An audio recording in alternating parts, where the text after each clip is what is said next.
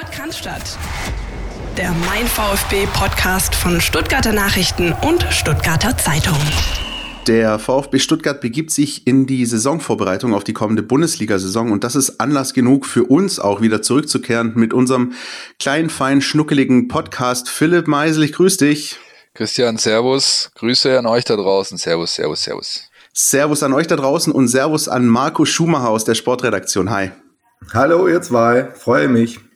Ja, wir freuen uns auch. Äh, kaum äh, irgendwie ist die Zeit vergangen. Ne? Man glaubt das gar nicht. Ich denke immer so Sommerpause. Oh, das zieht sich dann manchmal schön. Also ich weiß nicht, wie es euch ging. Für mich ist die Zeit fast so ein bisschen wie im Flug vergangen und schon geht's wieder von vorne los. Wie, wie geht's denn euch so? Wie, wie ging's denn euch so in der, in der fußballfreien Zeit, Philipp? Also ich würde tatsächlich auch die schwäbische Verniedlichung an diesem Punkt äh, ins Spiel bringen. Sommerpäusle. Ja. Weil äh, mehr war es eigentlich nicht. Ähm, es gibt viel zu tun, äh, hier intern natürlich. Ähm, und auch äh, beim VfB Stuttgart. Dazu kommen wir ja nachher noch. Insofern, ähm, äh, Time flies by, würde ich einfach mal sagen. Ja, also es ging, ging wirklich super, super schnell. Ähm, und jetzt schauen wir einfach, wie wir die Nummer angehen, die da jetzt auf uns wartet. Ich hatte mir eigentlich ein schönes äh, Sommerpausenprogramm äh, überlegt, nämlich die Olympischen Spiele in Tokio, bei denen ich jetzt wäre und die jetzt in die zweite Woche oder die jetzt in der zweiten Woche wären. Vielleicht nächstes Jahr, wer weiß es schon das ist echt Wahnsinn, wie alles irgendwie ein bisschen in der Schwebe ist und das wird sich natürlich auch noch eine ganze Zeit lang so hinziehen. Ähm, denn auch wir sind ja jetzt mitten im August, das ist die Zeit, in der jetzt, jetzt eigentlich schon fast wieder losgehen würde. Das alles verschiebt sich ein bisschen. Ähm, die, die Saison startet äh, für den VfB Mitte September mit der ersten Runde im DFB-Pokal und dann geht's ähm, Woche drauf schon in der Bundesliga los. Äh, und wir werden euch ähm, auch in diesen Wochen vor der äh, Saison, also bevor dann die wirklichen Pflichtspiele losgehen, mitnehmen auf die Reise Reise des VfB Stuttgart ähm, im Vorfeld äh, der Liga. Äh, gibt ja auch noch das Trainingslager, das ansteht in Kitzbühel ähm, und, und darüber werden wir euch auch im, auf dem Laufenden halten. Wollen jetzt aber mal zuerst mal in dieser ersten Folge ja, so ein bisschen, äh, wir haben es äh, vor der Sommerpause gesagt, Philipp Püree massieren lassen, was, ja, was da alles, so, was sich da alles so zugetragen hat. Also, was ist denn alles passiert in der Sommerpause? Was tut sich auf dem Transfermarkt? Ähm, äh, wie sieht das aus? Wie, wie, wie genau geht der VfB die Vorbereitung an? Äh, terminlich, aber auch taktisch? Wie ist die Lage der Liga? Wir werden natürlich auch noch ein bisschen darüber diskutieren, dass möglicherweise ähm, auch Zuschauer wieder peu à peu zurückkehren in die Stadien. Also ein, ein buntes Programm, durch das wir so ein bisschen versuchen, ja, strukturiert euch einfach äh, zu begleiten und freuen uns natürlich auch wieder jederzeit. Das gilt ähm, für diese Folge, für diese Saison genauso wie für alle vorigen auch. Natürlich auch auf euer Feedback ähm, und, und eure Rückmeldungen, ähm, was diesen Podcast angeht was wir noch besser machen können und ähm, wo, wo wir vielleicht doch ein bisschen ja, Luft nach oben haben oder was euch natürlich auch gefällt, da freuen wir uns auch ganz besonders drum. Also der, der Dialog mit euch ist uns ähm, auch ganz arg wichtig. Ähm, jetzt versuchen wir aber hier erstmal ein bisschen im, wie sagt man, Trialog oder so, wenn man, wenn man zu dritt ist. Ich habe keine Ahnung. Äh, mal ein bisschen zurückzuschauen. Sommerpause. Ähm, viele, viele Themen, Philipp, die da irgendwie auf der Agenda stehen, ne? Ja, aber ich finde auch irgendwo zwei, zwei, zwei übergeordnete. Ähm, zum einen einfach die, die, die finanzielle Gesamtsituation des Clubs, die einfach sehr viele Themen mit beeinflusst und vieles überlagert. Äh, der VfB hat äh, ganz früh schon zu Beginn der Krise äh, eine KfW-Finanzspritze beantragt, kriegt von der Stadt einen Millionenkredit für den Stadionumbau. Also Mitarbeiter sind in Kurzarbeit. Ähm, das ist, das ist dann schon weiterhin ein Thema, was einfach vieles beeinflusst. Ich finde es ja schon irgendwie entlarvend auch ein Stück weit, dass, dass ein äh, mittelständisches Unternehmen, wie es der VfB Stuttgart ja ist, ähm, in solche Schieflage geraten oder in so eine Situation geraten kann. Ähm, ich denke da immer noch äh, zurück an die, an die guten alten Zeiten unter Uli Ruf, der ehemalige Finanz, Finanzchef. Ich glaube, der ähm, hat so die ein oder anderen Bauchschmerzen schon gehabt in den letzten Wochen, wenn er so die Nachrichtenlage rund um dieses Thema beim VfB verfolgt hat, oder Marco, was meinst du? Äh, ja, von Uli Ruf will jetzt gar nicht mehr reden, aber ich, ich fand es schon auch ein bisschen, sagen wir mal, äh, entlarvend, hast du gesagt, das ist vielleicht gar nicht so schlechtes Wort. Also, dass man nach vier Heimspielen ohne oder andersrum gesagt, ich verstehe, dass äh, Vereine in, in, in finanzielle Schwierigkeiten geraten, wenn so eine Situation entsteht, wie wir sie jetzt haben, auf die niemand vorbereitet waren. Aber dass jetzt vier Spiele, äh, vier Heimspiele ohne Publikum dann schon ausreichen, es kommen noch weitere, keine Frage, äh, um, um quasi die weiße Fahne zu hissen. Das hat mich dann auch überrascht angesichts angesichts der vielen Milliarden, äh, die, äh, nicht Milliarden, soweit sind wir nicht Millionen, die der VfB in den letzten Jahren umgesetzt hat, dass man dann äh, derart in die finanzielle Schieflage gerät, hat mich, hat mich jetzt ein bisschen, bisschen überrascht und ein bisschen besorgt, weil die Situation ist offenbar dramatisch. Findet ihr es richtig, dass der äh, VfB diese äh, KfW-Spritze beantragt hat? Klaus Vogt hat sich ja entsprechend geäußert und gemeint, es ist einfach unsere unternehmerische Pflicht gewesen, das zu tun als, als, als gute Kaufleute. Wie seht ihr das? Ähm, also von mir gibt es ein ganz klares Jein. Ich bin, bin, auch ein bisschen, bin auch ein bisschen zwiegespalten. Ähm, auf, auf der einen Seite ist es natürlich absolut, äh, wie sagt man, äh, recht und billig und, und, und auch sogar vonnöten, dass man das eben als auch, was du gerade gesagt hast, mittelständisches Unternehmen, dass man diese Hilfe in Anspruch nimmt, ähm, wenn sie denn gebraucht wird. Und dafür sind äh, diese Mittel ja letzten Endes auch da. Also es ist sozusagen alles im im, im, im Rahmen, auch im rechtlichen Rahmen, auch im politischen Rahmen, da, da müssen wir, glaube ich, nicht darüber diskutieren. Das ist natürlich aber auf der anderen Seite diese ja, moralische, ethische Komponente, ne? wenn man so ein bisschen überlegt, na, mittelständisches Unternehmen ist das eine. Auf der anderen Seite äh, wissen wir, wie sich die ähm, Ausgaben beim, beim VfB Stuttgart, nicht nur beim VfB Stuttgart, sondern bei den Fußballvereinen, bei den Profivereinen mehrheitlich gestalten, nämlich dass das eben an, an, an massive Gehälter geht, äh, die da ähm, bezahlt werden und das sozusagen dann hierfür, ja, die Ausgabenseite eben so ähm, das Übergewicht bekommt gegenüber der Einnahmenseite, der Marco hat es gerade angesprochen, ausfallende Zuschauer, Zuschauereinnahmen und so weiter. Das ist dann halt wieder, ja, die, die Geschichte, die es halt einfach moralisch bedenklich macht, aber nicht nur aus VfB-Sicht, sondern generell über mit Blick auf dieses Business, da haben wir, glaube ich, auch schon lange und häufig genug darüber diskutiert. Ne? Ja, ich will es nicht immer mit, mit SC Freiburg vergleichen, ja, äh, auch was die Sportliche betrifft und so. Die haben eine andere Ausrichtung, andere Philosophie, keine Frage. Trotzdem ha, müsste müsst der VfB eigentlich schon ein bisschen, bisschen, bisschen erröten vor Scham zumindest, wenn, wenn, wenn, man, wenn man ins Breisgau äh, schaut und, und sieht, wie die dort arbeiten und, und, und dass es für die überhaupt nicht in Frage käme, äh, solches, äh, den, den Staat um Hilfe zu bitten oder auch die eigenen Mitarbeiter in Kurzarbeit zu schicken. Der VfB, VfB blieb keine andere Wahl, deshalb gebe ich dir recht, äh, Christian, äh, auch von mir ein klares Jein. Äh, es ist legitim, das zu machen. Ähm, gut aussehen tut's nicht. Ja, das ist doch ein schöner Schlusssatz, glaube ich auch äh, für, für den Themenkomplex. Äh, vielleicht noch ein kleiner äh, Schwung rüber zum äh, sage ich mal, schlussendlich vom, vom Steuerzahler finanzierten Millionenkredit für diesen Stadionumbau, der anstehen soll oder der ansteht. Ähm, ich glaube, da kommen wir aber am Ende mit den gleichen Argumentationslinien wieder raus, oder? denke ja, äh, das ist dann ähm, schon durchaus vergleichbar.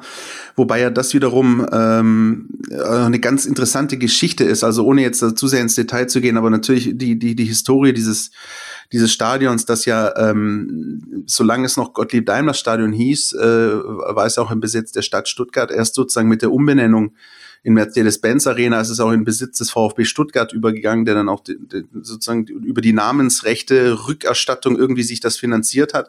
Und ähm, die Zeit ist meines Wissens eben auch noch nicht ganz abgegolten, so dass das eben alles auch noch ein bisschen im Prozess ist. Der ging ja über 20, 25 Jahre, ist der äh, angesetzt worden. Das heißt, es ist eine ganz, äh, ja, eine, eine ganz komische Gemengelage rund um dieses Stadion. Und wenn dieses Stadion eben halt nicht nur genutzt wird für, oh Gott, ich will gar nicht drüber anfangen, über, über Europapokalspiele zu reden, aber es steht ja 2024 eine Fußball-EM an, in der dann eben auch dieses Stadion da stattfindet, ähm, äh, in, wo eben auch Spiele in diesem Stadion ausgetragen werden. Ähm, da ist es dann halt eben so, dass sozusagen dann dieses Stadion sondern auch über den VfB Stuttgart hinaus eben einfach auch noch eine, eine Bedeutung hat. Da finden ja nicht nur VfB-Spiele statt EM-Spiele. Helene Fischer will vielleicht da hin und wieder mal. Oh, du mit deiner Helene. Entschuldigung, es hat, es hat, gut, es hat 15 Minuten gedauert, da ist sie schon wieder. ähm, aber ja, aber das ist eben sozusagen noch ein bisschen, wo ich dann sagen würde, ja, das ist dann auch noch ein übergeordnetes gesellschaftliches, vielleicht kulturelles Interesse, was da eben auch noch einspielt, was das Stadion angeht. Hat eigentlich schon mal jemand zusammengerechnet, wie viel Geld da schon äh, versickert ist in diesem Stadion mit den ganzen Umbauten? Ich glaube, da hätte man viele neue Stadien bauen können, wahrscheinlich für das Geld. Aber gut, ja. es ist wie es ist. Ja, also und es ist ja so, wie du sagst, ja, die Stadt hat ja ein Interesse dran, dass da ein schönes Stadion steht, dass man bei der EM gut aussieht. Deshalb ist es ja auch äh, sehr, sehr angemessen, dass auch die Stadt da sich dann entsprechend beteiligt, ja, und auch dann den VfB unterstützt. Ja, vielleicht könnte man auch die ein oder andere, den ein oder anderen Euro dafür nutzen, sich äh, dem Thema Verkehrskonzept zu widmen äh, bei bei Spielen. Also nicht nur das Stadion hübsch machen, die Leute müssen ja da hinkommen und wieder zurück. Und das ist, finde ich, äh, wenn man sich in anderen Bundesliga-Standorten umschaut, äh, ist das hier und da ein bisschen besser gelöst als, äh, als in Cannstatt. Das zunehmlich weit draußen ist, klar. Und äh, ich, ich mache jetzt hier gerade eigentlich auch ein Thema auf, was überhaupt nicht auf unserem Plan steht. Aber, aber äh, ich glaube, das wäre wär angemessen, wenn sich die Stadt da auch mal ein bisschen Gedanken macht, vielleicht zusammen mit der SSB oder sonst wie. Um Zumindest eine Photovoltaikanlage kommt aufs Dach. Ja, schön. Sehr gut, sehr gut, sehr gut. Ähm, das andere große übergeordnete Thema, zumindest für mich, in der Sommerpause äh, bezogen auf den, äh, auf den das erste Mannschaft war für mich ganz klar das Thema Rainer Wittmeier. Ähm, äh, auch da wieder so ein, der, der Schuh hat vorher schön gesagt, äh, kann man nachvollziehen, schön, äh, gut aussehen tut's nicht. Ja, wenn man also äh, den guten Rainer äh, aus Rudesheim dahernimmt und sagt, das ist jetzt unsere Konstante für die nächsten Jahre, Cheftrainer unabhängig, und der soll das wichtige Scharnier bilden zwischen Jugend und erster Mannschaft, zwischen NLZ und erster Mannschaft. Ähm, und dann eben so nach, nach so kurzer Zeit dann schon sagt, ja, tut uns leid, uns trennen sich die, ähm, äh, die trennen sich die Wege wieder, dann sieht das natürlich oder das hat das berühmte schwäbische Geschmäckle, finde ich so. Ja, ähm, eine richtige äh, klassische klare Begründung wird es wahrscheinlich nie geben. Die ist bis jetzt auch nicht gefallen. Fakt ist, er ist weg. Wie seht ihr die Personalie? Also in dem Fall äh, sieht es nicht nur nicht gut aus, sondern ich, ich persönlich zumindest kann es da überhaupt nicht nachvollziehen. Ja? Also es gab zwei Momente in den letzten Monaten äh, oder zwei Nachrichten, bei denen mir dann äh, fast äh, die, die, das Handy aus der Hand gefallen wäre. Das eine war die vorzeitige Vertragsverlängerung mit dem Trainer, äh, die ich nicht verstanden habe. Ja? ja? Ganz unabhängig äh, jetzt von der Person Matarazzo zum der, der Zeitpunkt und, und, und die vorzeitige Verlängerung äh, habe ich bis heute nicht verstanden. Und das, die, die zweite Nachricht war die Trennung von Rainer Wiedmeier. Ja? Also ich fand es eine hervorragende Idee äh, letztes Jahr oder wann es war, den, den zurückzuholen, weil es einfach ein VfBler ist, weil es ein totaler Fachmann ist, weil es ein total loyaler Mensch ist, äh, äh dem man total vertrauen kann, der sich mit dem Verein identifiziert, alles drum und dran. Ja, und dann nach nach so kurzer Zeit äh, ist das Konzept dann schon wieder gescheitert. Ich verstehe es nicht. Ja, also der Rainer ist ist ist so. Mein Sohn würde sagen ein Ehrenmann. Ja, also der äh, wäscht natürlich jetzt auch keine keine schmutzige Wäsche äh, im Nachhinein. Es soll er auch gar nicht tun. Äh, mich würde es natürlich schon interessieren, äh, so ein bisschen genauer zu erfahren, was da dahinter steckt. Also ich weiß nicht, ob er dann auch äh, von der sportlichen Leitung die die ausreichende Rückendeckung hatte. Es hieß dann, er hätte er hätte sich irgendwie es anders vorgestellt oder wie auch immer. Ich finde, wenn man die Entscheidung trifft und den holt, dann muss man auch bedingungslos zu dem Mann stehen, vor allem wenn, wenn so einer ist wie Rainer Wiedmeier. Deshalb von mir kein Verständnis dafür. Ja, es ist halt auch so, dass du, wenn egal mit wem du da unten gesprochen hast, äh, aus den, äh, sag ich mal, NLZ-Entscheiderpositionen, ob das jetzt äh, der NLZ-Chef Krücken war, ähm, Trainer, äh, Staff-Member, äh, egal wer hat dir das Feedback gegeben, super, was, äh, was er da macht, wie das, wie wie er alle mit ins Boot nimmt, was da gemeinsam entsteht. Da gab es wöchentliche Runden und und und. Und dann, äh, ja, kommt es plötzlich und unvermittelt zu dieser Trennung. Das ist dann schon ähm, äh, für mich ein klarer Indikator dafür, dass da irgendwas im Busch ist, was noch gar nicht offiziell bekannt ist. Und ich möchte an der Stelle auch nochmal daran erinnern, äh, an, an die Wintervorbereitung auch. Also wir wissen ja, dass es auch wieder turbulent war in der vergangenen Saison, aber auch mein Eindruck war, auch dann als Pellegrino Materazzo neu da war, Wintertrainingslager, da war Rainer Wiedmeier sehr, sehr aktiv eingebunden, hat wirklich sehr, sehr viel ja, Mitsprache gehabt, hat, hat die, die eigenen Gruppen auch immer angeleitet. Und ähm, ich hatte da eigentlich persönlich den Eindruck, dass er ja, dass er sich wohlfühlt, äh, zumindest in der Phase im Januar. Das ist natürlich, natürlich auch schon wieder eine halbe Ewigkeit her. In VfB äh, Kategorien sind das wahrscheinlich drei, vier Jahre oder so. Ähm, aber ich, ich weiß auch nicht, ich finde das einfach ein bisschen nicht nur ärgerlich, ich finde das einfach auch wahnsinnig schade, weil weil der VfB einfach so ähm, wieder mal die Chance verpasst hat, zumindest auf dieser einen Position für Kontinuität zu sorgen. Wir reden, dieses Wort kotzt mich ja langsam an, aber es ist einfach wichtig. Es ist eine never-ending Story beim VfB Stuttgart und das war ja dieses, ähm, dieses Thema und diese Position, wo man gesagt hat, da wollen wir Kontinuität. Egal, was drumherum passiert, egal, welche Trainer kommen und gehen und Sportdirektoren und was weiß ich, aber diese Position ist ein Fixpunkt.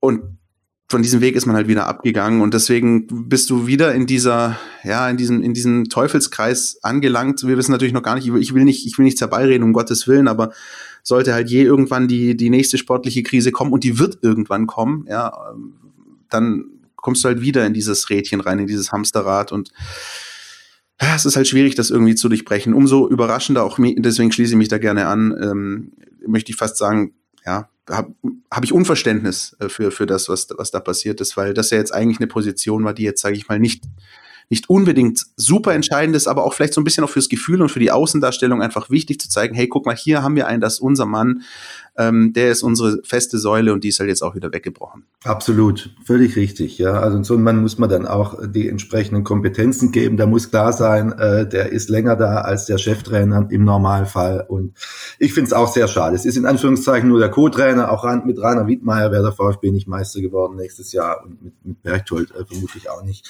Ähm, aber es ist extrem schade. Und es ist wieder mal ein gescheiterter Plan, ein guter Plan, der gescheitert ist. Ja, ja das, ich finde, da darf man dann halt auch gern mal das Thema aufmachen, äh, ähm, ähm, Vorstandsvorsitzender irgendwo. Ja, also das jetzt nach der nach der groß angelegten Geschichte hier, äh, wir wollen mit Tim Walter hier eine neues, neues, neue Ära einleiten. Sechs Monate später ist man umgefallen, weil man plötzlich die Kontinuität doch nicht mehr so wichtig äh, empfand gegenüber dem, dem sportlichen Erfolgszwang. Und jetzt ist es halt die zweite Nummer, die meines Erachtens kein gutes Licht auf Thomas Hitzelsberger wirft der dann äh, zwar unfassbare Sympathiewerte hat, aber dann doch immer mehr äh, durchscheinen lässt, dass es halt, wenn es dann mal hart auf hart kommt, äh, dass er halt dann doch nicht, sag ich mal, äh, anders entscheidet wie jeder andere äh, Bundesliga-Entscheider, wo dann halt einfach immer das schwächste Glied ganz oft schnell entfernt wird und dann weiter. Wobei, wobei, wobei ich mich schon auch dann äh, zunehmend frage, wer denn die Entscheidungen trifft eigentlich. Also, ja.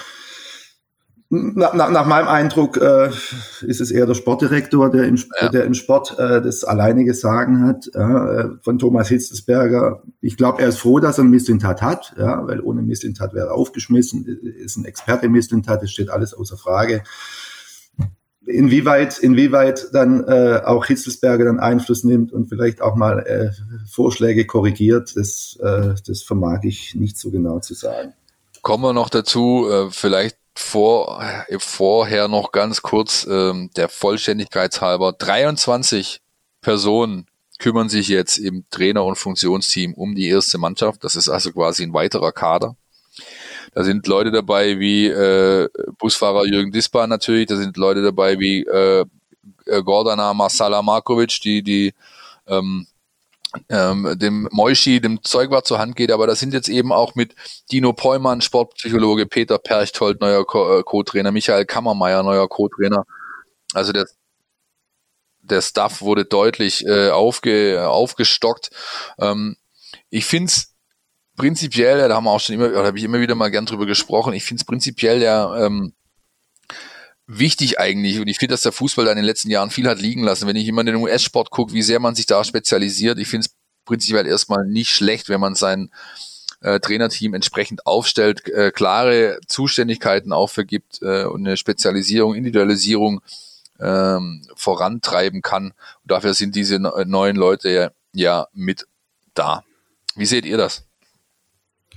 Ähm, sehe ich, sehe ich genauso. Ähm, das ist ähm, schon ein Schritt so ein bisschen ins, wie soll man sagen, ins 21. Jahrhundert äh, oder wie du sagst, auch so ein bisschen, ja, man, man guckt sich ein bisschen an, wie läuft das in anderen Sportarten.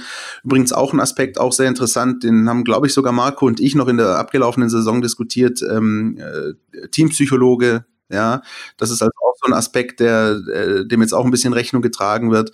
Ähm, also alle, all solche Dinge, die, die so ein bisschen dahin gehen, sich so ein bisschen im Trainerbereich so in Special Teams so ein bisschen aufzuteilen. Ähm, das das finde ich äh, im Zweifel gut, ja.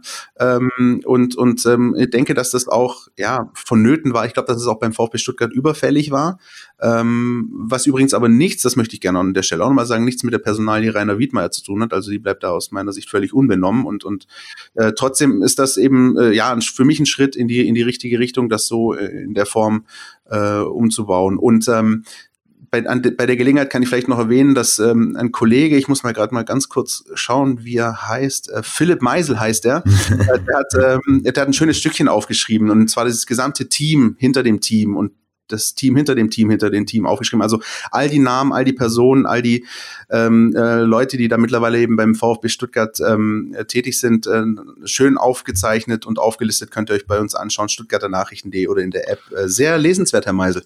Ja, ähm, ähm, äh, da, ich, ja, Danke, Christian. Doch, gerne. Absolut. äh, ich, ich springe Christian bei und will noch äh, eines anfügen. Ich sehe es auch so, dass dass Spezialisierung äh, vonnöten ist und zeitgemäß ist, dass es einen Psychologen braucht, der, der Meinung bin ich auch, und dass es äh, auch so ist, dass man vielleicht dann an der Lizenzspiel in Lizenzspielerabteilung vielleicht am wenigsten sparen sollte, wenn es irgendwie geht, äh, um eben dann äh, die Voraussetzungen zu schaffen, in der Liga zu bleiben. Das ist mit Abstand das Wichtigste. Ich frage mich aber dann schon auch, wie das so die ganzen Mitarbeiter in Kurzarbeit finden, wenn dann permanent da neue Leute eingestellt werden, während es andersorts äh, Einstellungsstopps und sonstiges gibt. Aber ich weiß nicht, ob das dann jetzt zu polemisch wäre. Aber ähm, gr grundsätzlich ja, äh, ist es gut, wenn, wenn die Mannschaft gut versorgt ist, zumal so eine Mannschaft, die dermaßen jung ist. Ich glaube, das hat ja auch eine Rolle genau, gespielt. Genau, das ist ein, gut, ein, gutes Stichwort, sehr gut, Marco, weil ich, ich habe am Montag beim Trainingsauftakt mit dem Trainer sprechen können und der hat da einfach äh, eine ganz klare Meinung dazu und die ist für mich auch schlüssig. Er sagt, wir haben ein unfassbar junges, äh, Altersschnitt ist 23,75 Jahre aktuell, unfassbar junges Team mit sehr vielen jungen Talenten, äh, die noch große, vor großen Entwicklungsschritten stehen. Ich kann die doch nicht entwickeln, wenn mir die Manpower dazu fehlt. Und da wir uns ja weiterentwickeln wollen, ist es für ihn der logische Rückschluss zu sagen, dann müssen wir uns eben da breiter aufstellen, um den Anforderungen der einzelnen Individuen entsprechend gerecht werden zu können. Und ich, ist eine Argumentation, die ich absolut mitgehe in dem Fall. Das sehe ich auch so. Aber äh, wie, wie viele eigene Junge sind denn dabei? Reden wir da noch drüber? Oder ja, das ja. bringt uns ja, bringt uns, bringt uns eigentlich zum nächsten Programmpunkt Transfermarkt. Äh, ich kann es dir ganz genau sagen. Eigene Junge, die noch, die noch dabei sind, das sind Antonis Aidonis, der zwar mittrainiert, vornehmlich U21 spielen soll. Das ist Entschuldigung, das ist Billy, die sich zu Wort meldet und äh, kontrollierbar ist, äh, die genauso gut erzogen ist wie meine Kinder, wie ihr seht. Ja, äh, deshalb hoffe ich mal, ja, jetzt ist wieder Ruhe. So. Hört ihr mich? Entschuldigung. Billy, Billy the Dog war Billy das. The Dog, ja. Liebe Hörerinnen und Hörer, ähm, der, ähm, ja, der neue Haus- und Hofhund der Familie Schumacher hat sich gerade mal zu Wort gemeldet. So neu ist er gar nicht mehr, aber immer noch, äh, außer, immer noch außer Rand und Band. Ja, ja, vielleicht können wir, können wir ihm irgendwie in Zukunft eine eigene kleine äh, äh, Kategorie in unserer schönen Sendung geben, dass einfach mal Billy die nächsten Transfers äh, kommentieren soll. Wo war ich stehen geblieben? Antonis Aidonis ähm, genau. äh, darf Vertrag verlängert. Genau, Vertrag verlängert, soll vornehmlich U21 spielen. Dann haben wir den Luca Mack, auf den große Stücke äh, äh, gehalten werden, aber der verliehen werden soll. Das ist, macht Misslintat in allen Gesprächen immer wieder sehr deutlich. Äh, dann haben wir Lee Eckloff, das, äh, äh das Top-Talent schlechthin im Club, ähm, war auch mit dabei. Und dann Florian Kleinhansel, äh, ebenfalls U21-Spieler, Linksverteidiger. Die vier waren jetzt am Montag mit dabei und werden auch in den nächsten Wochen immer regelmäßig dabei sein. Aber das war's dann schon mit den Talenten aus dem eigenen aus dem eigenen Stall. Die meisten dieser von äh, Materazzo vorhin angesprochenen äh, Jungs mit großem Entwicklungspotenzial, die kommen halt von außerhalb und dann kommen wir zu unserem Sportdirektor, der die geholt hat. Ja, also wir, wir hören ja alle seit ganz vielen Jahren äh, von, von den Sportdirektoren, egal wie sie heißen, äh, wir wollen auf die, eigenen, auf, auf die eigene Jugend setzen. Äh, auch der Vorstandsvorsitzende Thomas Hitzelsberger hat es, hat es ja dann nochmal äh, ganz besonders betont, jetzt als er dann ähm, ernannt wurde zum Chef des Ganzen. Das Problem ist, bei allen Beteuerungen, die ich von, von, den, von den handelnden Personen höre, ich, ich, ich kann irgendwie nicht so viel erkennen. Ja, ich weiß nicht, ob ich denen Unrecht tue oder, oder ob, ob, ob, ob, ob ist der Wille überhaupt tatsächlich da, auch bei Sven Mislintat den eigenen Nachwuchs zu fördern mir fehlt so ein bisschen der Glaube, ja, zumindest kann ich wenig erkennen. Ja, ich fand sehr, sehr schade, dass Per Lockel jetzt äh, dann äh, zu Gladbach gewechselt ist. Ein ganz heller Junge, ob der dann äh, Nationalspieler wird, weiß ich nicht, aber ein, ein, ein, ganz guter Typ, ja, der, der keine Perspektive offenbar keine richtige aufgezeigt gekriegt hat, andere auch. Ich finde es sehr, sehr schade und frage mich, manchmal sind die da unten, Philipp, du weißt es besser, du schaust da öfter zu, äh, taugen die wirklich nichts oder, oder warum macht man nicht mal das, was man sagt, nämlich tatsächlich auf den eigenen Nachwuchs zu setzen und dann nicht äh, zwingend 18-Jährige von irgendwo herholen. Kann man auch machen, aber die, die wir haben, weiß nicht, ob die uns so weitergebracht haben, beziehungsweise den Verein. Ich glaube, man muss es, man muss es vielleicht ein bisschen versuchen, differenzierter zu betrachten. Es ist tatsächlich so, dass das dass der Eindruck ist, der entsteht den du gerade wiedergegeben hast. Das ist definitiv so. Verstehe ich auch jeden, der, der dann fragt, ja, wo sind denn die, wo sind denn die, wo sind denn die? Ähm, ich glaube nicht, dass, äh, dass per se ganz grundsätzlich der absolute Wille fehlt, ähm, diesen Worten auch äh, äh, Wirkung zu verleihen, indem man, indem man das entsprechend umsetzt. Aber man muss leider auch sehen, und das ist eben auch das, was du von äh, den äh, Menschen, die da unten arbeiten, äh, mit den Nachwuchsmannschaften hörst. Es ist momentan leider so, das gilt für den äh, letztjährigen und auch für den diesjährigen U19-Jahrgang, dass die Qualität in der Breite leider nicht da ist. Das aber auch das, aber auch das, Philipp, Entschuldigung, wenn ich dich unterbreche, aber auch das hören wir doch seit ganz vielen Jahren. Jeder neue Sportdirektor sagt, wir haben jetzt gerade so eine, so, eine, so, eine, so eine Lücke. Äh, es dauert jetzt noch ein, zwei Jahre, aber dann geht's richtig los. Ja? Und, und geht's irgendwann richtig los? Hast du die Hoffnung? Also ich, ich, ich traue schon den einen oder anderen zu, die da jetzt äh, erstes Jahr U19 äh, spielen, die da hochgekommen sind, dass die zukünftig eine, eine, eine Rolle spielen könnten. Äh, wie sich das gestaltet werden die nächsten Wochen zeigen, wenn die wieder im Pflichtspielbetrieb sind. Ähm, per Lockel ist ganz klar richtig, dass du es angesprochen hast. Das wäre außer Eckloff eben derjenige gewesen, den man meines Erachtens zwingend äh, hätte äh, hochziehen müssen. Das ist nicht nicht gelungen und das hinterlässt natürlich auch ja einen entsprechenden Eindruck bei, bei vielleicht vielen anderen, die in ähnliche äh, Schwellenposition bald kommen könnten. Das könnte sich noch als wirklich schwierig herausfiltern. Und dann ist es natürlich so, auch das hört man aus dem Nachwuchs. Ähm, immer wieder mal unter vorgehaltener Hand meistens, ja, dass die eben sagen, ja, also allzu viel schaut der Sven da nicht unbedingt drauf, was wir da so machen das ist so ein Punkt, an dem ich da äh, auch nochmal einhaken würde. Also ich bin da auch ein bisschen äh, ja, äh, zwiegespalten und wahrscheinlich liegt die Wahrheit dann auch wieder irgendwo in der Mitte, wie man so schön sagt. Sven Missintat hat am Montag im, im Zuge des ähm, Trainingsauftakts ja gemeint, dass er sehr zufrieden sei mit, mit der Arbeit. Klar, was, was soll er auch anderes äh, behaupten? Ähm, ich würde das auch nicht alles in die Tonne kloppen, um Himmels Willen. Wahrscheinlich liegt die Wahrheit irgendwo in der Mitte. Was mich ein bisschen wundert, das würde ich gerne nochmal mit euch ein bisschen diskutieren, ist, ähm, ihr, ihr verfolgt ja bestimmt da draußen auch, ähm, was sich alles so an, an an Transfergerüchten tut und, und welche Namen da so ein bisschen gespielt werden. Alles auch nachzuverfolgen übrigens bei uns äh, im, im, im großen Transferticker, wo wir nicht nur eben auch die eigenen Dinge haben, sondern eben auch ein bisschen versuchen zu, zu bündeln, was denn so in, im Ausland auch an Namen irgendwie äh, gespielt wird.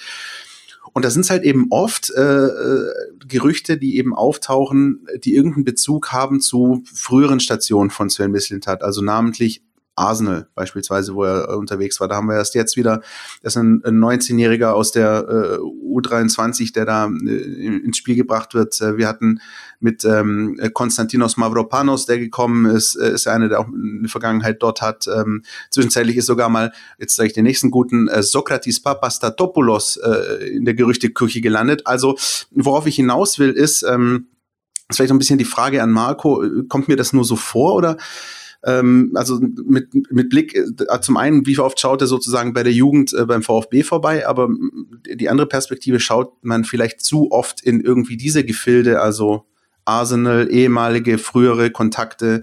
Ist das ein bisschen, kommt das mir nur so vor oder ist das ein bisschen eindimensional? Ich sag's mal ganz polemisch, um jetzt Marco erstmal äh, reinzugrätschen, woher sollen denn andere äh, Ideen kommen, wenn man die komplette Scouting-Abteilung als erste Amtshandlung der Krise ab März in Kurzarbeit schickt? Marco, bitte, Bühne frei. Ja? Äh, das, ist, das ist eine Maßnahme, äh, über die ich mich auch sehr gewundert habe. Ja, äh, klar, es muss gespart werden überall, aber jetzt in der Phase dann, in der, in, in der sehr viel Planungsunsicherheit ist, in der man sich auf, auf, auf erste Liga, auf Aufstieg, auf, auf, auf äh, Verpassen vom Aufstieg, sprich auf, zweit, auf ein zweites Jahr zweite Liga vorbereiten muss, in der dann noch äh, Corona dazukommt. Also sprich, wo es ganz, ganz viele Un Unwägbarkeiten gibt, wo ganz viele Spieler auch auf dem Markt kommen, plötzlich, die man vielleicht dann auch sichten, sichten muss, dass in so einer Phase die komplette Scouting-Abteilung dann äh, quasi äh, Däumchen dreht und, und, und, und dann der Sportdirektor ähm, mag ja, mag ja heroisch sein von ihm, dass er, dass er da die Arbeit von acht Leuten dann alleine macht. Aber das, das hat mich durchaus auch gewundert, ja. Ähm, die andere Frage, dass, dass, dass er jetzt bei Vereinen schaut, äh, da würde ich ihm jetzt keinen Strick draus drehen. Ich glaube, das ist, ist nicht so unnormal und ich, würde annehmen oder glaube schon, dass wenn Misslintat auch einen Überblick hat, was jetzt, was jetzt äh, nicht, nicht nur die Vereine äh, sind, die er, bei denen er mal gearbeitet hat. Ja, ähm, aber klar. Ich glaube auch, dass das kein Thema ist, weil das, also ich, ich würde sogar andersrum äh, sehen wollen. Das ist doch ein Wettbewerbsvorteil, den ich habe. Warum soll ich den nicht nutzen?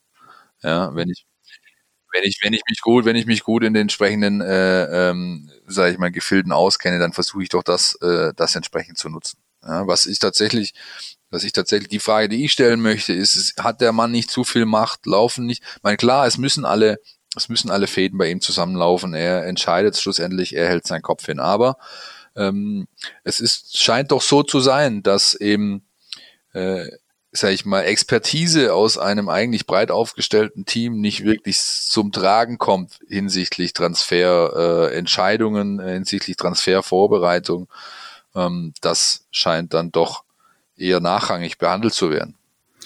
Äh, ja, ich, ich würde mich da anschließen, ja. Also und da sind wir auch wieder bei Thomas Hitzelsberger, wo ich mich dann frage, ähm, inwieweit bremst er, wenn es dann sein muss, seinen Sportdirektor auch ein? Inwieweit lässt er ihn gewähren und alles machen und, und, und, und das, dass man sich die Macht nimmt, die man kriegt, äh, zumindest äh, scheint es äh, für Sven Mislintat zu gelten.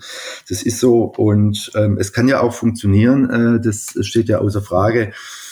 Nur wenn man sich, wie es der VfB tut, dann auch immer als, als Mannschaft betrachtet, auch, auch, auch nicht nur auf dem Platz, sondern auch sonst äh, als, als, als Teamplayer und als ein Verein, ähm, bei dem sich auch alle wohlfühlen soll, dann sind es so ein paar Dinge, äh, die ich dann nicht immer verstehe. Ja, also ich glaube, das können wir, äh, wir haben es jetzt schon zwei, dreimal angerissen, das können wir einfach, glaube ich, deutlich machen. Das Murren, das wir da hören, von verschiedensten Ecken, Stellen, äh, das ist doch ähm, ähm, schon wird, wird einfach lauter. Das Murren ja. wird lauter, ja. Das Murren wird lauter, ja. Nicht, nicht, nicht offiziell, aber, aber wenn man dann mal hinter die Kulissen hört und mit Leuten spricht, dann, ähm, ja, dann ist nicht alles, glänzt nicht alles so, wie, wie es vielleicht den Anschein hat, ja. Aber ja, du weißt ja, weißt ja, wie es kommen wird. Ja? Ich meine, die schlussendliche Klammer, die vieles zusammenhält, ist immer der Erfolg.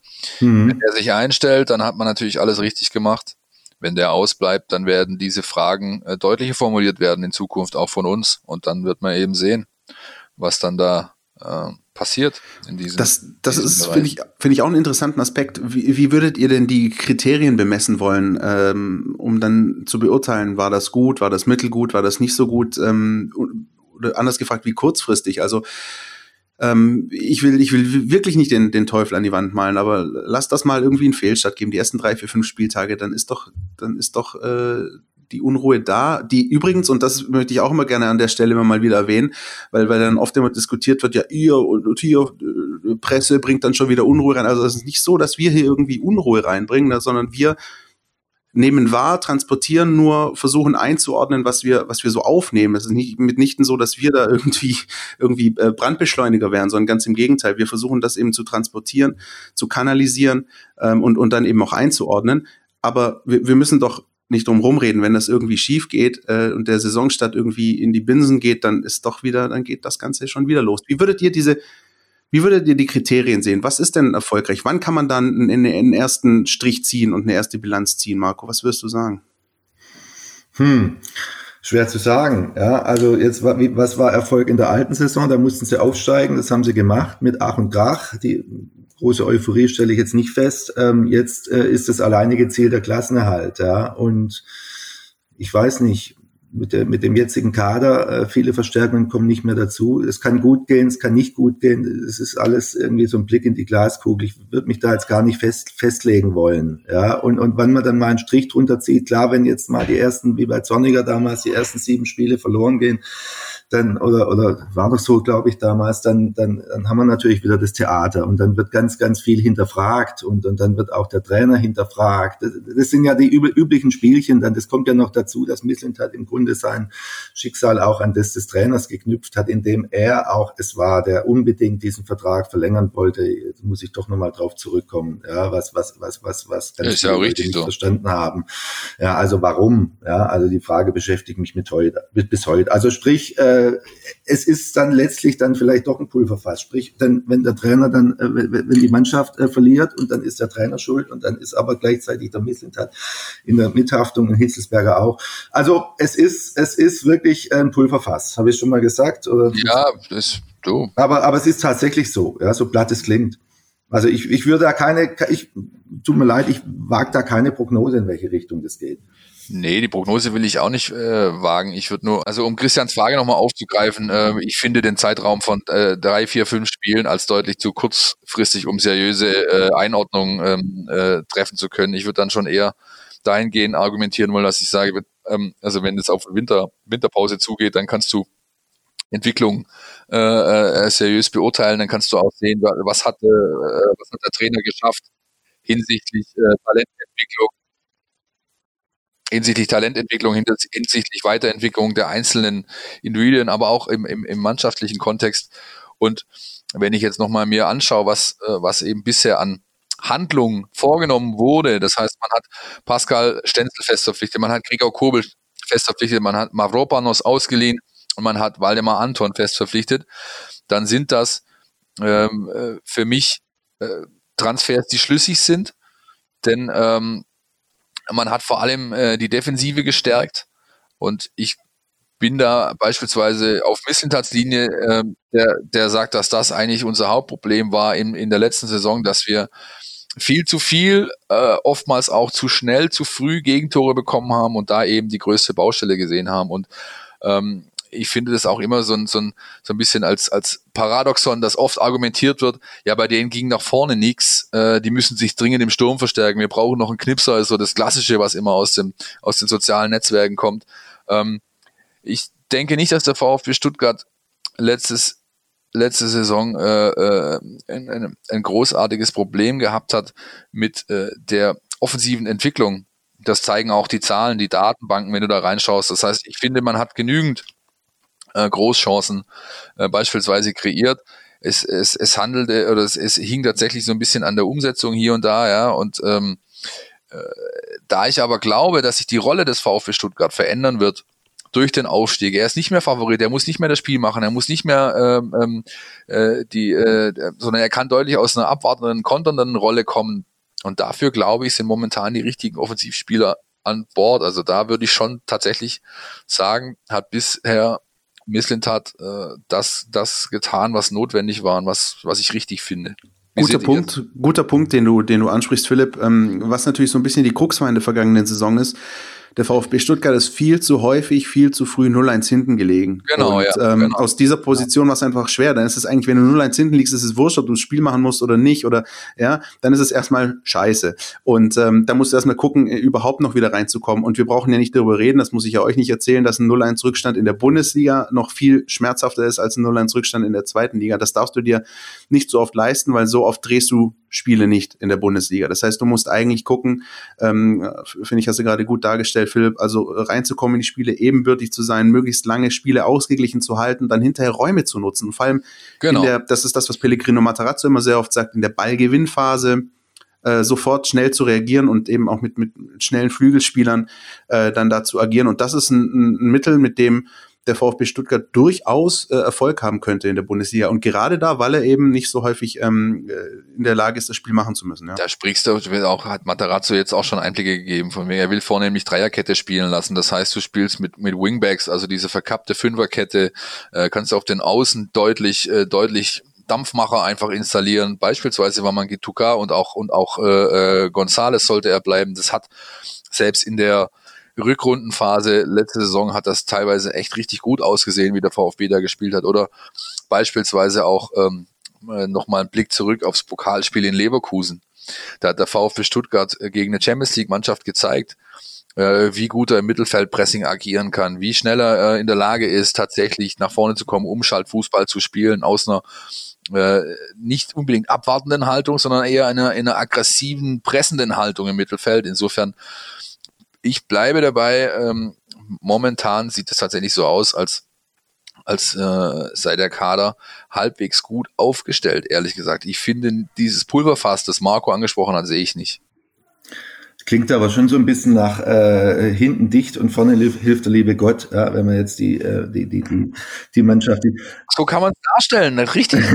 Nein, äh, ich, will, ich will euch gar nicht widersprechen. Also ich finde die Transfers, die Transferpolitik bisher auch stimmig. Ich halte vor allem den Anton oder glaube, dass der Anton eine große Verstärkung ist, weil der auch so ein bisschen Spirit und Mentalität mitbringt. Ähm, und dass man, dass man äh, zuerst mal das Hauptaugenmerk auf die Defensive legt nach dem Auf, als, als Aufsteiger ist auch völlig klar. Und ich glaube auch, dass der VfB sich äh, leichter tun wird in der Bundesliga als in der zweiten Liga, ja, wo, wo, wo der Druck einfach äh, in der zweiten ein ganz anderer war, wo man gewinnen musste, wo, wo man nichts zu verlieren, nichts zu gewinnen hatte. Und deshalb ähm, glaube ich, äh, dass der VfB sich da leichter tun wird in der Bundesliga gegen Mannschaften, die auch spielen trotzdem, ob die Qualität reicht, ja, und weiß nicht, Gonzales, reden wir über den noch, dass der bleibt, ähm, das, das ist sehr zweifelhaft, ne? Also der wird ja im Grunde auch zum Markte getragen jetzt, ja. Ja, es ist natürlich schon, also es ist natürlich ein, schon ein Setzen darauf, dass große Entwicklungssprünge einsetzen.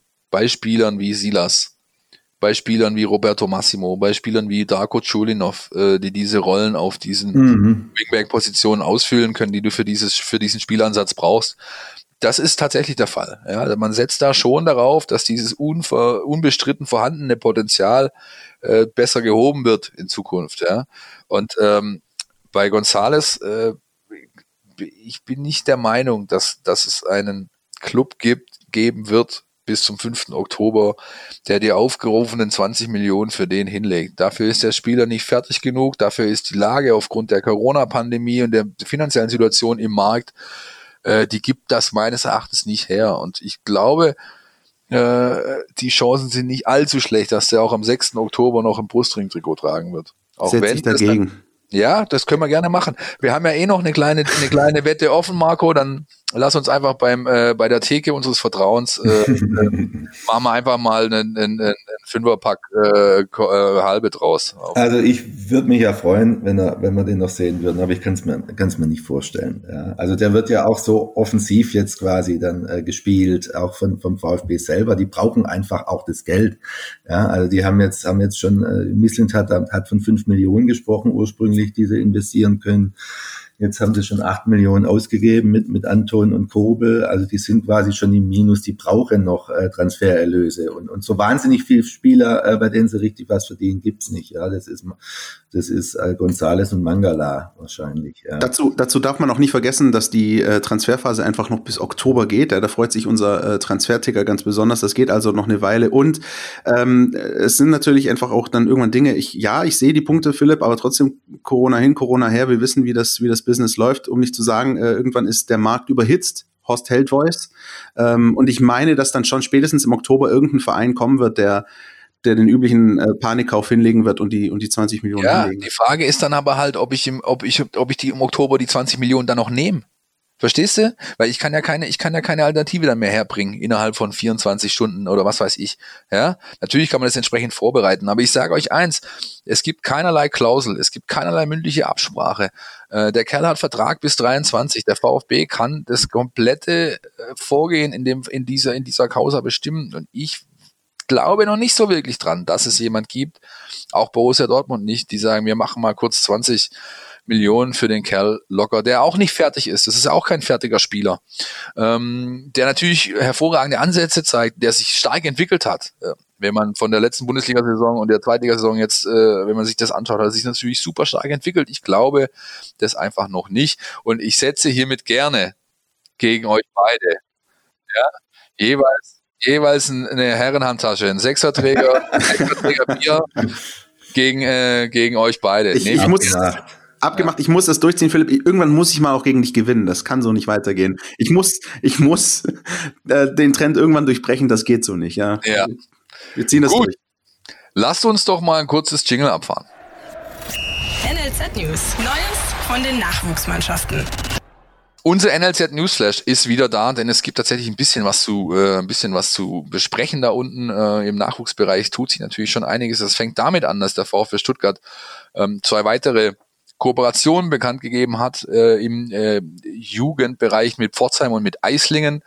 Damit sind wir jetzt bei sechs Kooperationspartnern im Jugendsichtungsnachwuchsbereich. Also wir reden hier von der, von der, von der, von den Bereichen U9 bis U14. Ja, mit der SG Sonnenhof Groß Asbach, dem VfB Friedrichshafen, MTV Stuttgart hier in der Stadt, VfR Heilbronn im Unterland und nun äh, FC Pforzheim und der erste FC Eislingen. Das sind die äh, die bekannten Partner und wir haben ja schon mal da ausführlicher darüber gesprochen, deswegen würde ich in diesem Fall darauf verzichten wollen. Ich bin gespannt, wie sich das zukünftig entwickelt, wie es der VfB schaffen wird, da äh, vielleicht wieder mal das ein oder andere Talent mehr aus der Region äh, langfristig an sich binden zu können.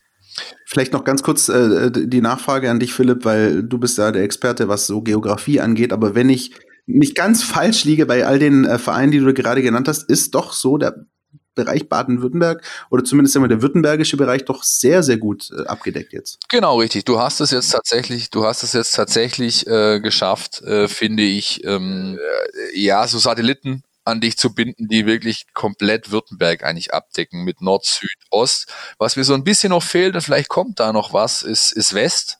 Also die Grenze äh, an Baden im Schwarzwald. Da ist Pforzheim jetzt klar Nordschwarzwald, aber vielleicht gibt's da unten noch äh, den ein oder anderen, äh, sag ich mal, Partner, der, der ein bisschen weiter noch ähm, tiefer angesiedelt sein könnte. Ich denke da beispielsweise in die Region Freudenstadt ähm, äh, mit dem VfB Bösingen, wo Josua Kimmich äh, ursprünglich herkommt. Ja, da gibt's gäbe vielleicht noch eine Option. Mal schauen, ob da noch was sich auftut. Äh, die Option lassen sie sich offen da unten natürlich. Aber ich glaube, momentan ist es schon mal eine gute Ausrichtung und Aufstellung. Und ich äh, hole meinen alten ADAC-Atlas raus und schaue nach, wo diese ganzen Orte, die du gerade genannt hast, zu liegen. Und dann weiß ich auch Bescheid. gut, gut, gut, gut. Ab, äh, wer übrigens sich noch ein bisschen tiefer ähm, in die Personalsituation da unten ein, äh, einlesen, einsehen möchte, dem lege ich das aktuelle Video aus dem Nachwuchsbereich äh, beim VfB ans Herz. Da wird nämlich in einem relativ lustigen Format, die reichen sich so die Mikrofone weiter, irgendwie wird mal, werden die, stellen sich die Trainer Stäbe vor von U17, U19. Cheftrainer sind ja klar, Willig und Fiedler. Aber wer noch ein bisschen wissen will, wer da noch drumrum alles äh, fuhrwerkt, von Tobi Radgeb angefangen, ähm, der kann sich da das äh, ganz schnell einen Überblick verschaffen. Haben sie gut gemacht. Und ähm, ich bin sehr gespannt, wann die denn auch wieder mal in den Regelbetrieb starten dürfen, um dann äh, wieder um Punkte zu spielen, die U17 und die 19. Die U21, die tut das. Aber warte mal, Philipp, beim Thema Nachwuchs fällt mir eins noch ein, was ich gerne noch unterkriegen würde. Und zwar, dass ich ganz großer Fan von Jordan Meyer geworden bin. Ja, du kennst ihn natürlich schon länger. Ich hatte das Vergnügen, jetzt äh, neulich eine Geschichte mit ihm zu machen. Weiß nicht, ob ihr sie gelesen habt. Ich habe mich getroffen mit dem unmittelbar nach dem Abitur und der Junge hat ein 1,0 Abitur. Also so wie ihr beiden wahrscheinlich auch. Ich habe es nicht ganz geschafft, ja. Aber der hat mich wahnsinnig beeindruckt, der Junge, weil der so klar in der Birne ist und, und, und, und, und, und auch so, so, so eine gewaltige soziale Kompetenz hat und dann noch so ein schlauer Kopf ist und, und auch noch Jugendnationalspieler. Also den, äh, den werde ich genau beobachten und würde mich sehr freuen, wenn der, wenn wir dann auch mal ausführlich über den sprechen würden. Jordan Meyer, 18 Jahre. Als ob ich Geschichten von dir lesen würde, Marco. Nein. Ich weiß. Nein, ähm, Jordan, ganz klar, ist einer der tatsächlichen Stützen von Nico Willig. Der hat letztes Jahr diese Rolle eigentlich schon zusammen mit Per Lockel übernehmen sollen, wurde dann durch einen Kreuzbandriss rausgerissen aus dieser, aus dieser, äh, mhm. aus dieser Geschichte und ist jetzt wieder fit. Ich bin auch sehr gespannt und was sage ich mal, das Persönlichkeitsbild angeht, kann ich das nur unterstützen, was du sagst. Das ist ein astreiner Kerl aus Bad Cannstatt. Ja. Genau, aus Bad Cannstatt, äh, hat das Herz und am rechten Fleck und ordentlich was in der Birne. Da bin ich sehr gespannt, wie sein Weg geht. Vor allem, weil er halt auch sagt, es ist halt nicht das absolut aller, aller, aller Wichtigste, der Fußball. Mhm. Ja, also dem wird nicht so viel fehlen, wenn er halt kein Profi werden wird.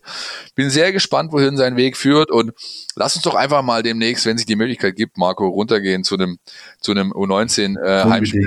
Kannst du mir auch gleich mal die sechs Bierschuld ja, bezahlen. Ja, das, ist, das, ist doch, das ist doch super, dass es sowas noch gibt, auch in diesen jungen Jahren. Ja, Spieler mit so viel Weitsicht und, und auch, ich sag's jetzt mal ein bisschen, absichtlich ein bisschen polemisch, also äh, auch junge Nachwuchsspieler, die noch Subjekt, Prädikat, Objekt aneinander hängen können. Meines Wissens, Marco, korrigiere mich, ähm, Scheffelpreisträger, also bestes Deutsch-Abi auch noch, Jordan Meyer. Auch noch, hat eine Rede gehalten, ja, hat 1,0 und, und hat äh, nach seinem Kreuzbandriss von Sport kurzfristig auf Physik umgeschwenkt, äh, war auch euer, euer Spezialdisziplin. ähm, und also äh, kurzum, äh, sehr beeindruckend. Super. Äh, Philipp, äh, die U21 wollten wir noch ganz kurz ab, äh, umreißen. Ne? Die haben ja, die spielen. die haben ja, die haben ja quasi schon, wir, wir nehmen am Mittwochmorgen auf, deswegen können wir leider das Pokalspiel nicht noch in die, in die, in die redaktionelle Einordnung mit reinnehmen äh, gegen die SG Sonnenhof Groß Asbach. Vielleicht können wir da nächste, äh, nächste Folge nochmal ausführlicher drüber sprechen und dann vielleicht so ein bisschen uns schon mal, äh, würde ich zumindest gerne machen, äh, so einen, einen kleinen Blick Richtung Regionalliga-Saison äh, werfen die, die er dann auch nicht mehr allzu lange auf sich warten lässt. Genau, und der Spielplan steht schon fest, zumindest der Rahmenspielplan. Erste Spieltage sind meines Wissens auch schon exakt ja. terminiert. Ja, die ersten drei ähm, sind glaube ich, ja. Genau, also da dauert es auch nicht mehr so lange und ich glaube, da freuen wir uns auch drauf, nicht nur den VfB in der Bundesliga, sondern auch den VfB 2 in der Regionalliga. Das, das wird, glaube ich, eine gute Sache. Weitere Vorbereitung, Ausblick habe ich hier noch auf meiner Liste stehen. Der Status quo ist ja der, der VfB ist mit den Laktattests letzte Woche gestartet, äh, am Montag die erste Trainingseinheit, ähm, die wir beiwohnen durften äh, und jetzt wird zweimal am Tag trainiert. Das ist zumal der Status quo. Diesen Samstag gegen SV Sandhausen steht das erste Vorbereitungsspiel an. Es folgen noch zwei, bisher zwei weitere äh, ähm, äh, terminierte gegen Olympique Marseille und gegen den ersten FSV Mainz 05 das mal dazu. Ähm, ich habe es vorher schon so ein bisschen angerissen. Für mich bisher auffälligstes, auffälligste, äh, äh, was man notieren kann hinsichtlich Mannschaft, was wollen wir zukünftig, ist tatsächlich Materazzos Dreierkettenplan. Ja. Und was ich auch noch, und da spielt ja auch wieder das Trainer- und Funktionsteam, was wir ganz am Anfang hatten, mit rein, ist der deutlich noch stärkere Fokus auf Athletik. Man hat mit Oliver Bartlett einen absoluten Guru geholt, der für die Nationalmannschaft gearbeitet hat, schon für Dortmund, für Leverkusen. Äh, ein Mann, der dafür steht, äh, dass er Mannschaften wirklich, dass er das Letzte aus Mannschaften rausholen kann hinsichtlich Athletik, dass er sie fit macht bis unter die Haarspitzen. Und das ist tatsächlich auch so ein Learning, das der VfB Stuttgart äh, mitgenommen äh, zu haben scheint aus der letzten Saison, dass man eben in diesem Bereich doch noch deutlich zulegen muss, um den Anforderungen, die die neue Bundesliga-Saison äh, bereithalten wird, entsprechend gerecht werden zu können. Ganz, ganz elementarer Aspekt, weil du eben, ähm, das haben wir, glaube ich, in der Folge vor der Sommerpause angesprochen, ähm, erstmal in jedes Spiel als Außenseiter reingehen wirst und einfach ja mit den schlechteren Voraussetzungen erstmal in jedes dieser Bundesliga-Duelle gehen wirst. Und dann ist es eben einfach wahnsinnig wichtig, dass du das, was dir möglicherweise auch spielerisch oder halt dann doch auch irgendwie manchmal auch technisch fehlt, ähm, einfach durch Athletik, durch Kondition ähm, wieder reinholst. Also wie viele Mannschaften in der Bundesliga äh, haben in den vergangenen Jahren immer, immer wieder die Klasse gehalten, ähm, weil sie einfach hinten raus einfach noch ähm, nochmal Gas geben konnten, nochmal in der letzten Viertelstunde nochmal dagegenhalten, vielleicht nochmal ein Standardtor erzielen. Das ist ganz, ganz wichtig eben im, im, im Kopf, aber eben halt auch im Körper äh, athletisch äh, top auf dem Punkt zu sein. Ähm, so kannst du vieles, was, was dir möglicherweise in anderen Bereichen fehlt, in der Bundesliga wettmachen. Das haben wir in den letzten Jahren gesehen. Das muss der Ansatz sein, finde ich, finde ich sehr gut, ja ich sehe nicht nur das, das, das Schluss, die Schlussviertelstunde. Da hat der VfB Stuttgart ja mit, in der letzten Saison mit 19 erzielten Toren absoluten Topwert hingelegt. Von der 75. bis 90. gab es keine Mannschaft, die mehr Tore erzielt hat in dieser Phase als der VfB. Aber mit 11 hat er halt auch mit die meisten bekommen in dieser Phase. Mhm, ja. Das heißt, das ist ganz klar ein Thema, aber auch das, was wir vorher hatten, du hast es, glaube ich, angesprochen, von wegen Spiele offen halten, äh, äh, so lang wie möglich ebenbürtig sein und dafür brauchst du halt auch die Athletik ab dem Anpfiff. Da brauchst du einfach die Bereitschaft und die oder die, die sag ich mal, die generelle Möglichkeit überhaupt. Ähm, äh, tatsächlich diese Meter mehr zu gehen als der Gegner, die wird's einfach brauchen, ja, und ähm, ich glaube, das ist grundsätzlich einfach nicht schlecht in dem Fall, dass man sich da einen ausgewiesenen Experten, der Mann ist um die 50 Jahre alt, der hat schon ganz andere Truppen äh, äh, fit gemacht, dass man sich so eines mit ins Boot geholt hat. Oder Marco? Absolut. Du, Als, du, als, du als Langläufer. Ja. ja, als ehemaliger Langläufer, ja. Ich erinnere mich nur an Werner Leuthardt, gibt es den auch noch? Der, hat der, früher der ist bei Hertha, meine ich. Der ist bei Hertha. Nee, bei, Hertha oder, bei Hertha oder Schalke. Der ist erst auch vor kurzem wieder in, äh, in, in, in Amt und Würden gehoben Richtig, worden. der ist bei Schalke, glaube ich, jetzt wo du sagst. Ja. Also der alte Werner Beinhardt. Nein, das ist, das ist wirklich äh, einfach nicht, nicht zu vernachlässigen. Also, äh, Philipp, du hast gerade die Zahlen angesprochen aus der letzten Zweitligasaison. Ich denke auch noch immer mal ein bisschen wieder zurück an diese letzte Abstiegssaison aus der Bundesliga. Also da war ja die immer wiederkehrende Geschichte, vor allem bei Auswärtsspielen. Der VfB hat geschaut, irgendwie in den, in den Kicks drin zu bleiben, dann fiel aber doch irgendwann das 1-0 und spätestens mit dem 2-0 war jedes Spiel erledigt. Da konntest du eigentlich schon in der 60. Minute deine Sachen packen und, und, und nach Hause fahren.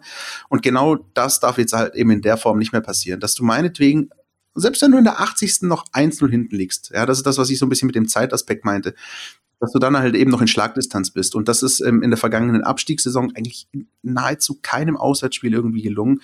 Ähm, und, und ich glaube, das ist ein ganz, ganz wichtiger Punkt. Ja, das, äh, das äh, wird, wird, wird eine Rolle spielen. Wir werden es beobachten. Ich bin sehr gespannt tatsächlich, was sich da tut. Man kann es ja, man kann es ja ablesen anhand der Daten, die man mittlerweile, auf die man mittlerweile Zugriff hat. Kannst du ja ablesen, äh, ob diese Maßnahme tatsächlich einen Effekt erzielen wird. Das wird sich relativ schnell zeigen. Termine, Termine, Termine. Ich habe es schon genannt. Äh, wir haben das Testspiel jetzt am Samstag. Dann haben wir das Testspiel gegen äh, Mainz. Dann haben wir das Testspiel gegen Olympique Marseille, das mir so ein bisschen ähm, quer im Ranze liegt, hätte mein Opa gesagt. Ja. Ähm, das ist tatsächlich was, wo ich sage, muss das tatsächlich sein? Ähm, wenn man einen kompletten 50-köpfigen Tross im Charterflieger äh, an, äh, an, an die Mittelmeerküste runterballert für so einen Kick, da steckt natürlich Geld drin, da ist eine Agentur dahinter, das ist voll vermarktet, das ist, ähm, wird im Fernsehen übertragen, äh, da werden die Vereine auch entsprechend, entsprechend monetär beteiligt, aber ich finde es halt einfach unter den Gesichtspunkten, Marco, ich glaube, du hast drüber geschrieben, wie nachhaltig ist, wie grün sind denn die Roten? Du warst das, glaube ich, mit Gregor Preis. Ja. Jede Menge Maßnahmen, ähm, Maßnahmen vorgestellt, wir wollen dies und jenes und Photovoltaik auf dem Dach und was weiß ich nicht, schieß mich tot.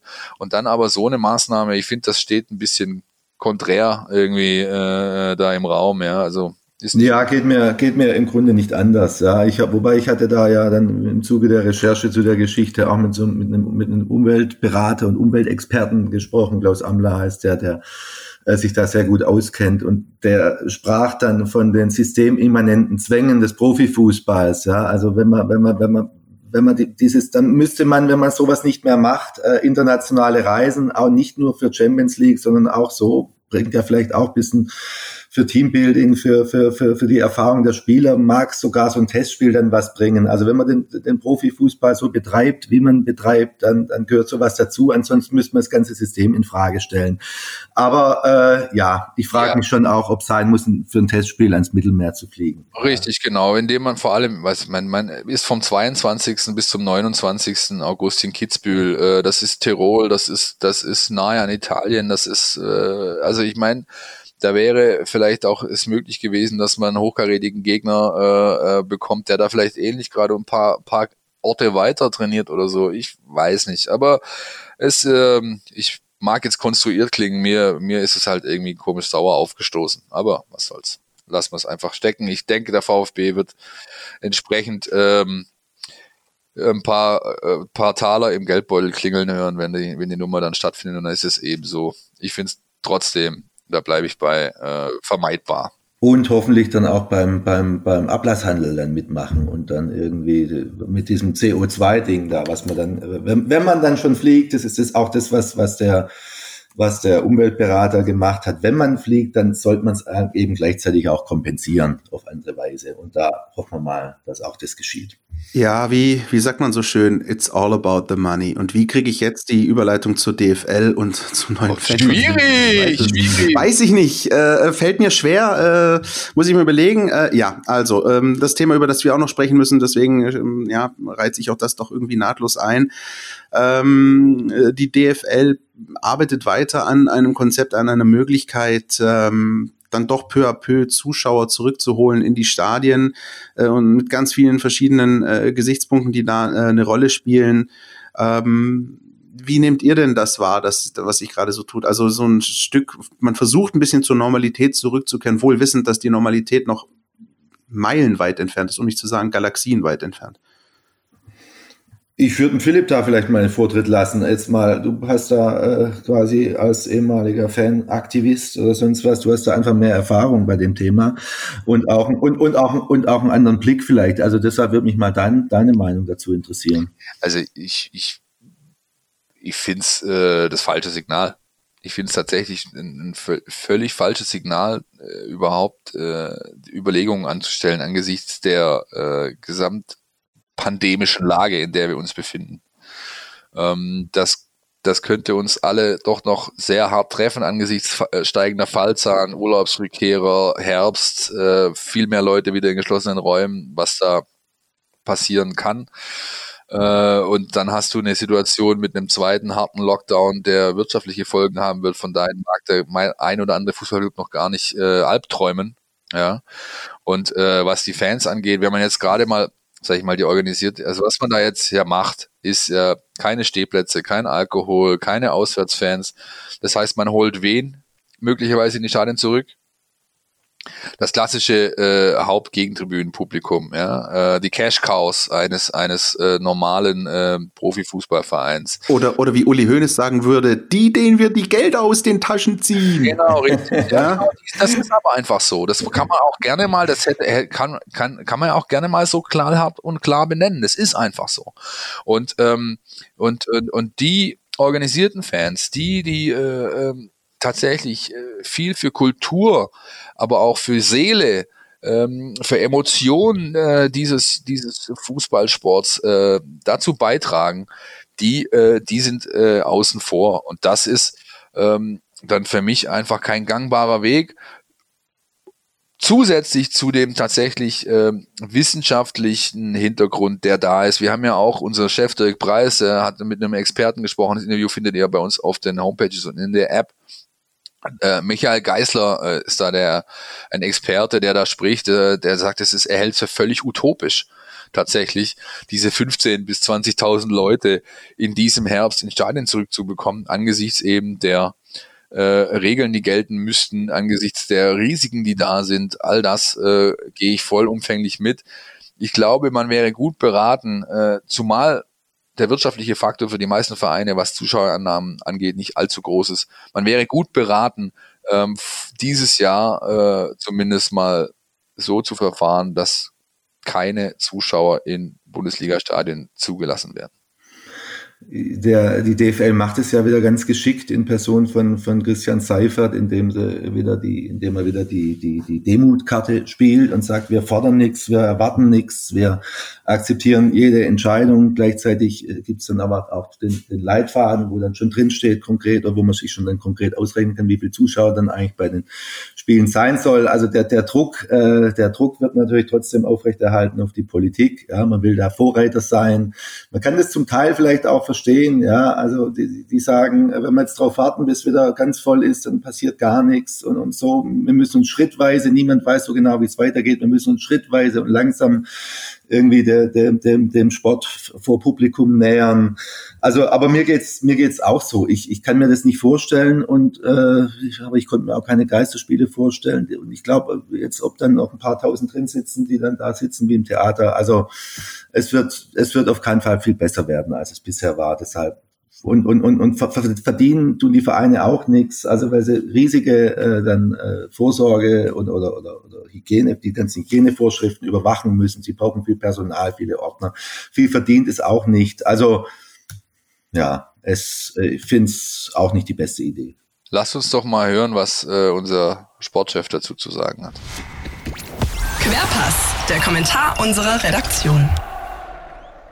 Wenn am 18. September die Bundesliga den Startschuss setzt äh, für die neue Saison, sollen nach dem Willen der DFL-Vereine auch wieder Zuschauer in den Stadien sein. Dafür gibt es ein Konzept, das nun die Vereine, die Clubs abgesegnet haben, sich darauf geeinigt haben. Das sieht unter anderem bestimmte Maßnahmen vor, um das Infektionsgeschehen trotz allem im Griff zu behalten und in einigermaßen kontrollieren zu können.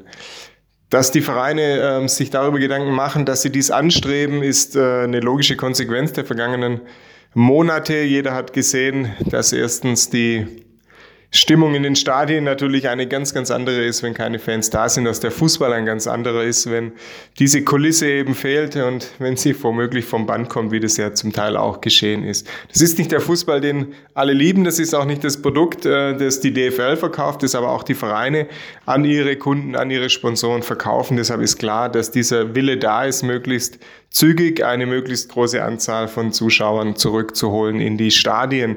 Allerdings ist auch hier, wie in den vergangenen Wochen und Monaten, äußerste Vorsicht gefragt. Ähm, die, es gibt Vereine, da war schon von 20.000 Fans zu hören. Union Berlin wollte das Stadion sogar komplett füllen. Äh, Uli Hoeneß hat von 25.000 Zuschauern in der, in der Allianz Arena gesprochen. Diese Vorschläge, diese Forderungen sind äh, zu forsch. Ja, das geht noch zu weit. Äh, es ist, muss auch hier ein vorsichtiges Herantasten an äh, größere Mengen passieren. Denn es äh, geht nicht nur darum, die Fans in den Stadien in entsprechenden Abständen dann zu platzieren. Es geht ja vor allem auch darum, wie kommen diese Zuschauer in die Stadien, wie reisen sie wieder ab und da sind ausgeklügelte Konzepte vonnöten, die sicherlich ähm, nach und nach erarbeitet und dann auch auf größere Mengen angepasst werden müssen. Dass der Fußball ähm, eine Vorreiterrolle auch hier einnimmt, ist äh, eine logische Konsequenz einfach der Professionalität, der Möglichkeiten des Fußballs, aber er muss sich auch hier bewusst sein, dass er Vorreiter ist für viele andere Sportarten, die allesamt gerade an Konzepten tüfteln, wie sie Zuschauer in Hallen, in kleinere Sportarenen bekommen. Und äh, ganz genau wird hingeschaut werden, wie Gesundheitsämter, wie die Politik die Vorschläge der Fußball-Bundesliga beurteilt.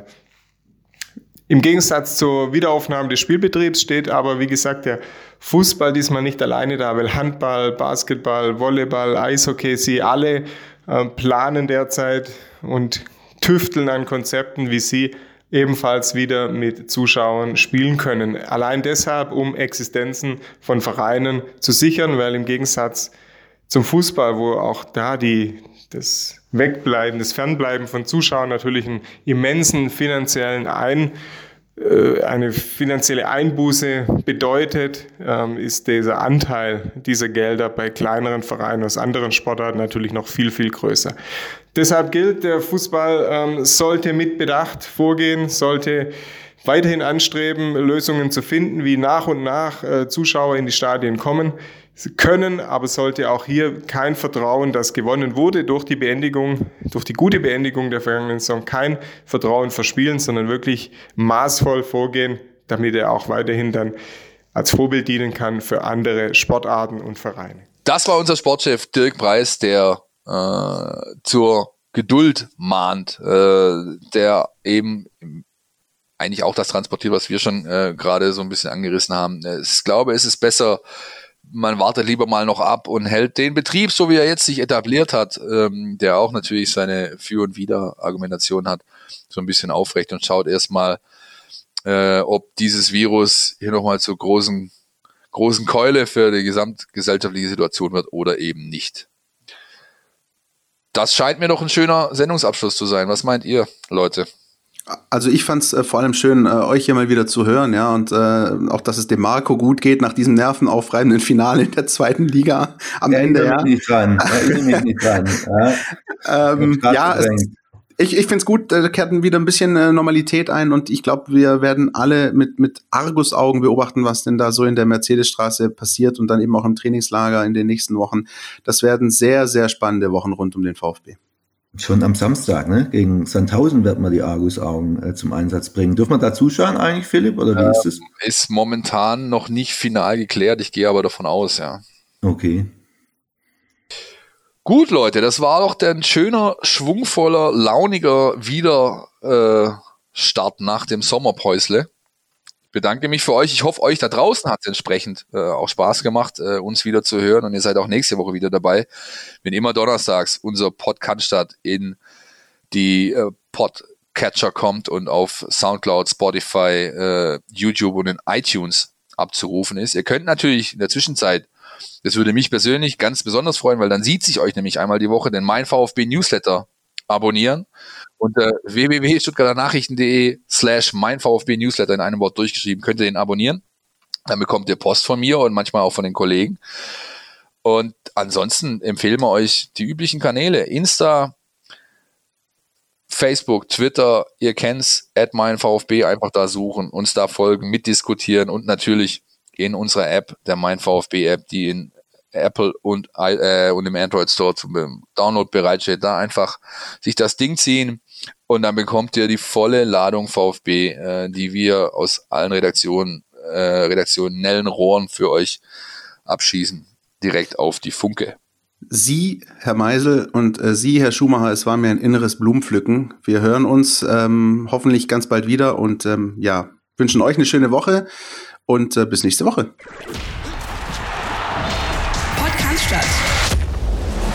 Mein VfB Podcast von Stuttgarter Nachrichten und Stuttgarter Zeitung.